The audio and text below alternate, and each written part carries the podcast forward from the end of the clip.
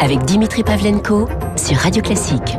8h41, c'est fou cette filiation des thèmes quand même entre notre invité François Mickey Marty qui nous parlait aujourd'hui du rôle de plus en plus important de l'entreprise, du rôle politique qu'elle prend, de ce que nous racontait à l'instant euh, David Abiker et ce dont on va parler aussi avec euh, Eugénie Bastier du Figaro. Bonjour Eugénie. Bonjour Dimitri. La culture woke qui s'invite euh, en entreprise. Alors vous aviez d'ailleurs consacré un, un, un, grand, un long papier, un portrait de Caroline de Haas, justement, oui, tout à fait. qui joue d'ailleurs sur les deux faces, en fait, mm. justement, de cette. Euh...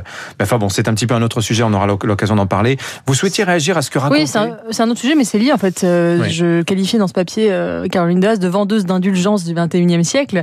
Il y a quelque chose de. Il y a de ça dans cette espèce de culture beau qui va voir les entreprises et, et qui finalement euh, vendent une sorte de label de vertu aux entreprises qui souvent d'ailleurs préfèrent se parer de, de vertus soit écologiste, soit féministe, soit euh, LGBT, etc., soit, soit antiraciste, plutôt que de changer concrètement leur manière de fonctionner, relocaliser leur production, par exemple, augmenter les salaires, c'est un peu plus simple. Donc il y, a un affichage de vertu que permet euh, le woke. Et plus globalement, je dirais, moi, ce qui me, frappe dans cette euh, politisation d'entreprise, c'est que finalement, on le voit, on l'a vu à l'occasion de ces régionales, euh, la politique n'a jamais été aussi désacralisée dans son sens, euh, dans son rituel classique le, le, droit de vote. Euh, les gens ne votent plus. Et pourtant, la politique est partout. Elle est dans notre manière, euh, c'est-à-dire de, de, consommer, de s'habiller, de manger, de, de, de, quelle marque on va utiliser. Le, la politique est dans le sport, elle est dans les stades de foot, elle est dans les supermarchés, elle est dans le luxe, euh, mais elle n'est plus dans les urnes. Et, finalement, je pense que les deux sont assez co corrélés aujourd'hui. C'est-à-dire que on a désacralisé le vote et on a et, et, en, et, en, parallèle, la politique est allée dans les endroits où elle n'avait rien à faire, c'est-à-dire l'entreprise, la culture, qui, selon moi, devrait être être dépolitisés, euh, devraient être des espaces neutres euh, ou euh, qui à, à, à, des visées euh, différentes. et, je, et je suis frappée de ces, ce double mouvement qui, à mon avis, est lié. C'est-à-dire que aujourd'hui, les, les, associations, les, act les, activistes militants, notamment voilà écolo, anti, antiracistes, féministes, agissent non plus par les urnes.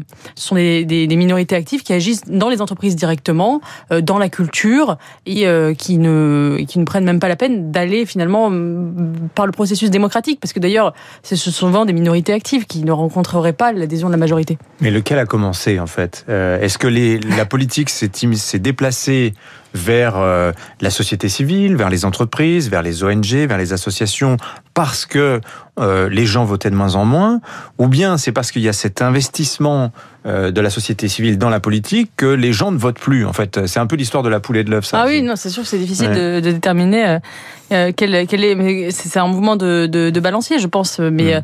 effectivement, c'est frappant. c'est frappant de voir aussi les sujets qui sont mis en avant, que ce soit la question de la race ou du genre, sont des sujets qui touchent à l'intimité, à l'individu, au récit qu'il fait de lui-même. Donc c'est du privé en fait qui devient politique. Euh, effectivement, c'est pas des débats. Euh, mmh politique au sens public du, du, du terme et, euh, et, ça, et, donc comme c'est le privé devient politique le marché s'en empare. Alors ça pose la question aussi des sujets que l'on met en avant y compris dans les médias. On sait que les Français ont un rapport de plus en plus défiant à l'égard des, des, médias des journaux et on le voit justement euh, le thème central depuis dimanche c'est qui quel candidat pour la droite euh, en, en, en, en l'an prochain en 2022 et à se poser la question effectivement si cette question là passionne les Français. En tout cas c'est vrai qu'elle se pose très concrètement aujourd'hui euh, dans cette guerre des chefs qui qui va, qui ne manquera pas d'advenir entre Laurent Vauquier, euh, Xavier Bertrand et Valérie Pécresse. Garde des chefs, d'ailleurs, je sais même pas si l'expression est bien trouvée, puisque malgré tout, vous en avez deux qui ne sont pas, qui ne font pas partie de LR. Xavier Bertrand qui dit je refuse absolument la primaire. Christian Jacob, le président du parti, qui lui-même n'est pas forcément pour cette, ce mode de, de, désignation. Tout ça est un petit peu compliqué. Oui. Hein. D'ailleurs, je, je comprends, j'avoue que je ne comprends pas trop euh, la, la, diabolisation de la primaire à droite.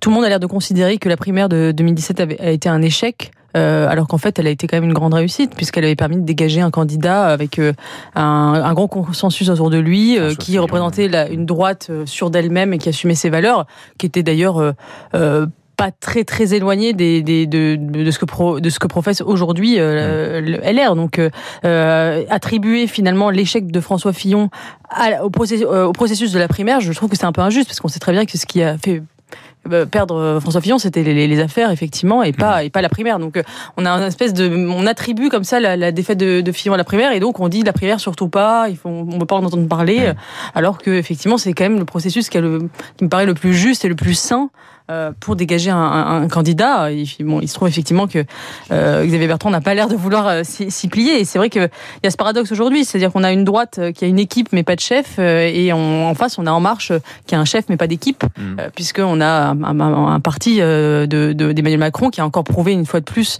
lors de ces régionales qu'il n'avait aucune personnalité mmh. à, mettre en avant en dehors de la personne du, du président de la République. Donc on a voilà d'un côté une, une figure très très très importante qui c'était Emmanuel Macron et de l'autre plusieurs personnalités à droite, euh, ce qui voilà une symétrie euh, opposée. Euh, je crois que Aujourd'hui, voilà, on est dans, dans, on est dans une lecture de, des régionales, notamment à droite, comme le retour finalement de la droite traditionnelle classique qui aurait fait ses preuves. Je crois qu'il faut être très prudent avec ça. Qu'on peut aussi lire euh, le résultat, euh, l'abstention massive, non pas comme une colère des Français ou à des intérêts de la politique, mais peut-être tout simplement le fait que justement parce que ces régionales faisaient intervenir le clivage droite-gauche, eh bien, ils n'ont pas, il n'a pas intéressé les Français. C'était précisément parce que c'était des sortants de droite et des sortants de gauche que finalement les Français ne sont pas déplacés parce que ce qui les intéresse finalement, c'est peut-être justement le duel système-antisystème, qu'il soit incarné d'ailleurs par Emmanuel Macron et Marine Le Pen ou par d'autres forces. Mais euh, on peut aussi, euh, on peut aussi tout à fait lire l'abstention comme un rejet du, clivage droite-gauche et non pas et, non pas ces régionales comme un retour du, clivage euh, droite-gauche. Mais l'échec de Marine Le Pen, l'échec du Rassemblement national qui perd près du tiers de ses conseillers régionaux par rapport à 2015, euh, euh, qui perd les deux tiers des cantons dans lesquels il avait gagné il y a, il y a, il y a six ans. comment vous l'interprétez? Des aveux personnels à la garde de Marine Le Pen, des, un électorat qui dit le parti anti-système aujourd'hui fait clairement partie du système. comment vous vous interprétez? Oui, pour moi, c'est ça le plus que le, le, retour de la droite. Moi, je lis dans, dans ce résultat des régionales un déclin euh, du Rassemblement national et une perte de dynamique est certaine euh, et, euh, et, qui va forcément avoir des conséquences. moi, j'aurais tendance à effectivement l'attribuer hmm. plus à la normalisation du, du, Rassemblement national qu'à sa diabolisation encore permanente. Enfin, c'est un mélange des deux, c'est-à-dire que finalement. Le, ça vaut plus le coup de prendre le risque de voter RN euh, parce qu'il y a de toute façon l'offre politique qu'il propose n'est pas n'est plus euh, n'est plus euh, originale, radicale par rapport à ce que à ce propose l'ensemble du hmm. système, notamment effectivement hmm. sur l'Union européenne, sur même la sortie de la CEDH, sur laquelle Marine Le Pen a mis une croix, sur même sur l'islam puisqu'elle a un discours où elle dit que l'islam est compatible avec la République, qui qui qui, qui n'était pas celui avant de, de, du Rassemblement national. Donc je pense effectivement que le, le, le, le vote RN euh, c'est un ticket perdant, mais qui ne soulage même plus. C'est-à-dire. Il y a un congrès samedi. Le, Rassemblement national est en congrès samedi et dimanche à Perpignan. Et alors, ils sont pas bien là en ce moment au Rassemblement national. Ils trouvent que hmm. ça, ça, tombe euh, finalement extrêmement tôt euh, après ces régionales. Euh, il faut un, un, petit peu de temps pour se poser, pour réfléchir à la situation. Est-ce que vous imaginez, Eugénie Bastier, que le parti n'investisse pas Marine Le Pen, président, candidate pour 2022? Ce week-end. C'est ce qui est prévu depuis des mois. Et d'ailleurs, c'est pas c'est pas rien cette programmation une semaine après le second tour mm. des régionales. Il y avait une confiance immense du parti dans ce qui allait se passer pour ces régionales.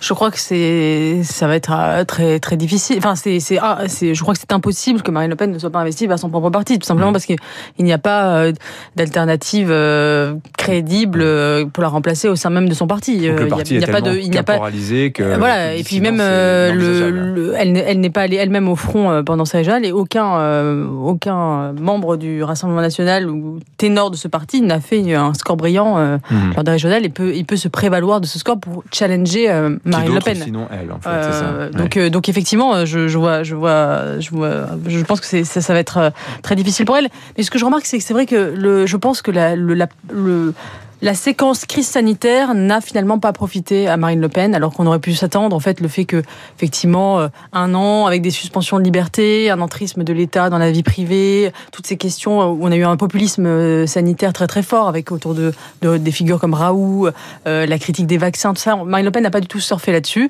Elle aurait pu. et le populisme a muté finalement de la question, je pense, enfin, il, elle existe toujours de la question identitaire, mais il y a eu un populisme sanitaire sur lequel Marine Le Pen n'a n'a pas surfé.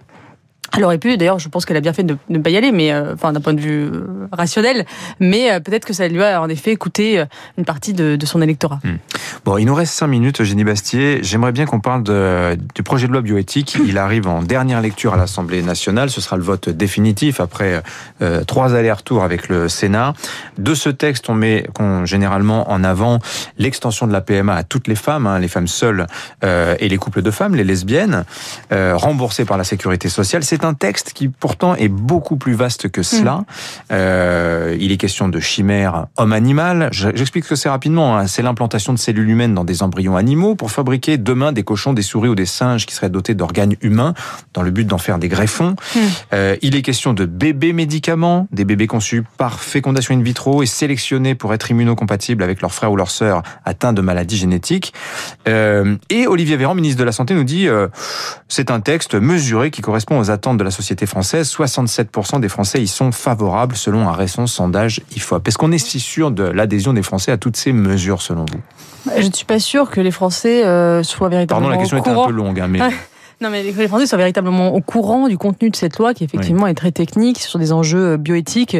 Euh, et on l'a vu d'ailleurs, euh, je me souviens que le, l'émission Quotidien avait filmé un meeting des opposants à la PMA où ils parlaient des chimères euh, humain-animal et Quotidien s'était moqué hmm. de, ces, de ces personnes en disant qu'elles étaient complotistes et qu'elles disaient n'importe quoi alors qu'effectivement, d'ailleurs ils avaient dû rétro-pédaler parce qu'effectivement c'était, ils disaient exactement ce qu'il y avait dans la loi mais ça paraissait tellement ahurissant et eux-mêmes n'étaient pas au courant de ce qu'il y avait dans la loi effectivement.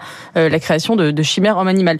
Et moi, je crois que effectivement, euh, euh c'est c'est je, je, je, je citerai la, la tribune qu'a fait paraître qu'on fait paraître Pierre Manant et, François-Xavier Bellamy dans Le Monde d'aujourd'hui sur ce, projet de loi bioéthique et en disant qu'il posait un certain nombre d'enjeux vertigineux et il disait c'est un étrange paradoxe que cette tendance à déréguler la, la manipulation et l'expérimentation menée sur l'homme au moment où nous réapprenons envers l'environnement le sens de la mesure. Et c'est vrai qu'il y y a ce décalage, c'est-à-dire que finalement on considère que le progrès technique est absolument bon quand il concerne l'homme et qu'on peut lever toutes les barrières morales qui ont été édifiées pendant des années.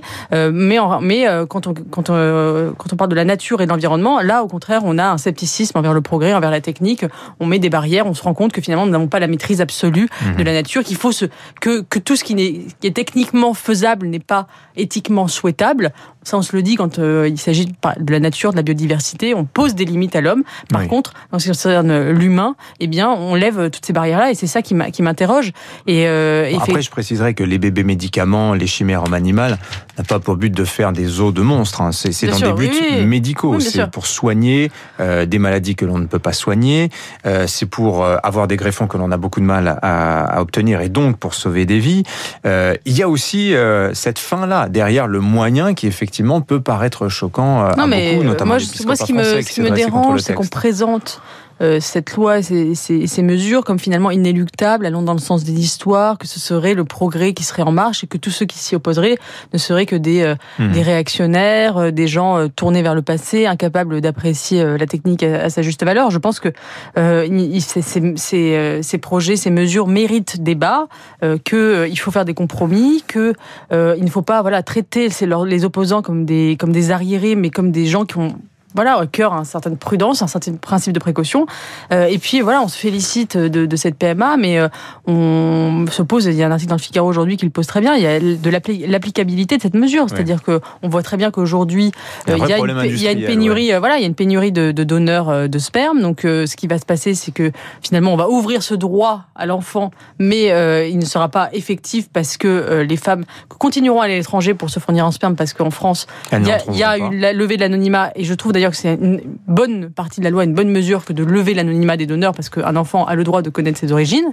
Donc on considère qu'il a le droit, et ça c'est une bonne chose. Et le don euh, reste gratuit en France. Et le don reste gratuit, c'est un principe du droit français, mais je, je m'inquiète sur l'avenir de ce principe parce que ce, ce qui va se passer, c'est qu'il n'y aura pas assez de sperme, les femmes vont continuer à aller à l'étranger, et dans 5 ans, 10 ans, vous aurez des nouveaux états généraux de la bibliothèque et diront il y a un problème, il n'y a pas assez de sperme, il faut payer euh, les donneurs, c'est le seul moyen de faire face à cette pénurie, et on, et on finira par attaquer ce principe du don gratuit, qui est un principe fondateur de notre, notre bioéthique, et que nous sommes d'ailleurs euh, l'un des rares pays à, à, à, mettre en œuvre, et on nous dira voilà, on est le seul à le faire, les autres pays le font pas, il faut s'aligner. Et c'est comme ça que marche la bioéthique aujourd'hui. Ce sont c'est par des ajustements permanents, c'est un benchmarking avec tous les pays, avec un alignement vers. C'est comme le c'est comme le dumping social. Il y a un dumping sociétal, c'est l'alignement vers le moins disant éthique. Et je crois qu'on se dirige vers ça. Merci Eugénie Bastier du Figaro, invité ce matin de Radio Classique. Merci Eugénie, bonne semaine à vous. Il est 8h moins 8h, qu'est-ce que je raconte? 9h moins 4. Franck Ferrand.